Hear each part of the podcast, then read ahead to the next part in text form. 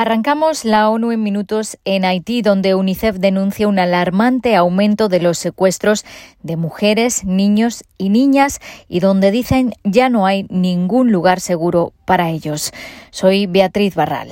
Los secuestros para pedir rescates solo en los primeros ocho meses de 2021 ya superaron el total del año pasado. Ya sea de camino a la escuela, en casa o incluso en la iglesia, las niñas y los niños corren el riesgo de ser secuestrados en cualquier lugar, a cualquier hora del día o de la noche. Es la peor pesadilla de cualquier padre, dijo Jen Gook, la directora regional de UNICEF.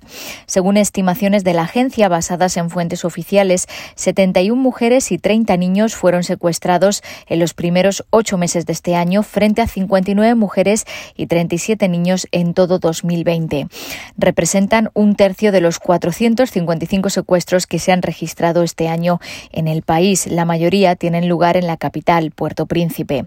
Las bandas criminales utilizan a los niños y niñas como moneda de cambio, dice UNICEF, que denuncia que en medio de la pobreza generalizada y la criminalidad rampante, los secuestros se han convertido en un negocio lucrativo. Además, la violencia entre bandas en la capital ha provocado que más de 15.000 mujeres, niños y niñas se vean obligados a huir de sus hogares. Mientras tanto, en Centroamérica, el número de migrantes, muchos de ellos precisamente haitianos, que cruzan Panamá, aumentó un 100% en la segunda semana de octubre respecto a los datos registrados a finales de septiembre por el gobierno de ese país.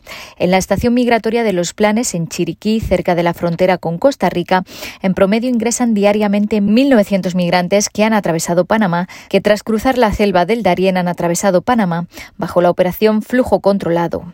Además, la Organización Internacional para las Migraciones ha observado nuevos patrones de ingreso irregular a Costa Rica a través de diferentes localidades, incluyendo el punto fronterizo de Río Sereno. El Gobierno de Panamá y el de Costa Rica han elaborado un plan de cara a la potencial reactivación de la operación Flujo Controlado entre ambos países. En ese plan se contempla que la policía regule el tránsito de los migrantes desde la frontera sur del Darién hasta la frontera norte con Costa Rica. Seguimos hablando de fronteras porque la Agencia de la ONU para los Refugiados pide medidas urgentes para abordar la situación de los solicitantes de asilo que se encuentran entre Bielorrusia y la Unión Europea, Letonia, Lituania y Polonia, después de que esta semana muriera una persona. Se trata de la octava muerte en esa región fronteriza donde varios grupos de solicitantes de asilo, refugiados y migrantes llevan semanas varados en condiciones cada vez más extremas a medida que se acerca el invierno. Cuando no se protegen los derechos humanos fundamentales, hay vidas en juego. Es inaceptable que hayan muerto personas y que las vidas de otras pendan precariamente de un hilo. Son rehenes de un estancamiento político que debe resolverse ya, dijo Pascal Mogó, la directora regional del ACNUR para Europa.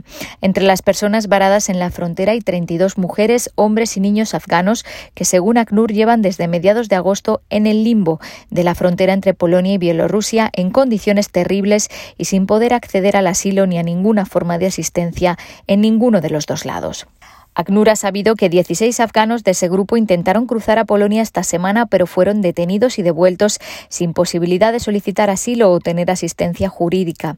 La agencia no ha podido reunirse con el grupo en el lado polaco a pesar de las reiteradas solicitudes y solo ha podido acceder a ellos en un par de ocasiones desde el lado bielorruso para entregarles ayuda. Las solicitudes de asilo de este grupo de personas han sido ignoradas por ambos países, lo que según ACNUR constituye una clara violación del derecho internacional.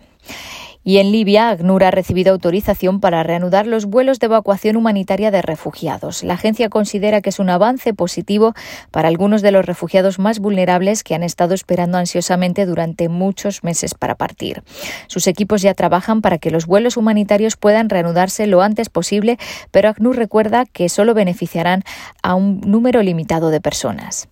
Más de mil refugiados y solicitantes de asilo vulnerables están a la espera de la reanudación de los vuelos, pero otras 3.000 personas se encuentran actualmente fuera de un centro de acogida en Trípoli en condiciones muy precarias, después de que una oleada de redadas y detenciones arbitrarias realizadas por las autoridades este mes se haya saldado con varias muertes, miles de detenidos y muchas personas sin hogar y en la indigencia. ACNUR pide a la comunidad internacional que ofrezca más vías legales para salir del país. Hasta aquí las noticias más destacadas de las Naciones Unidas.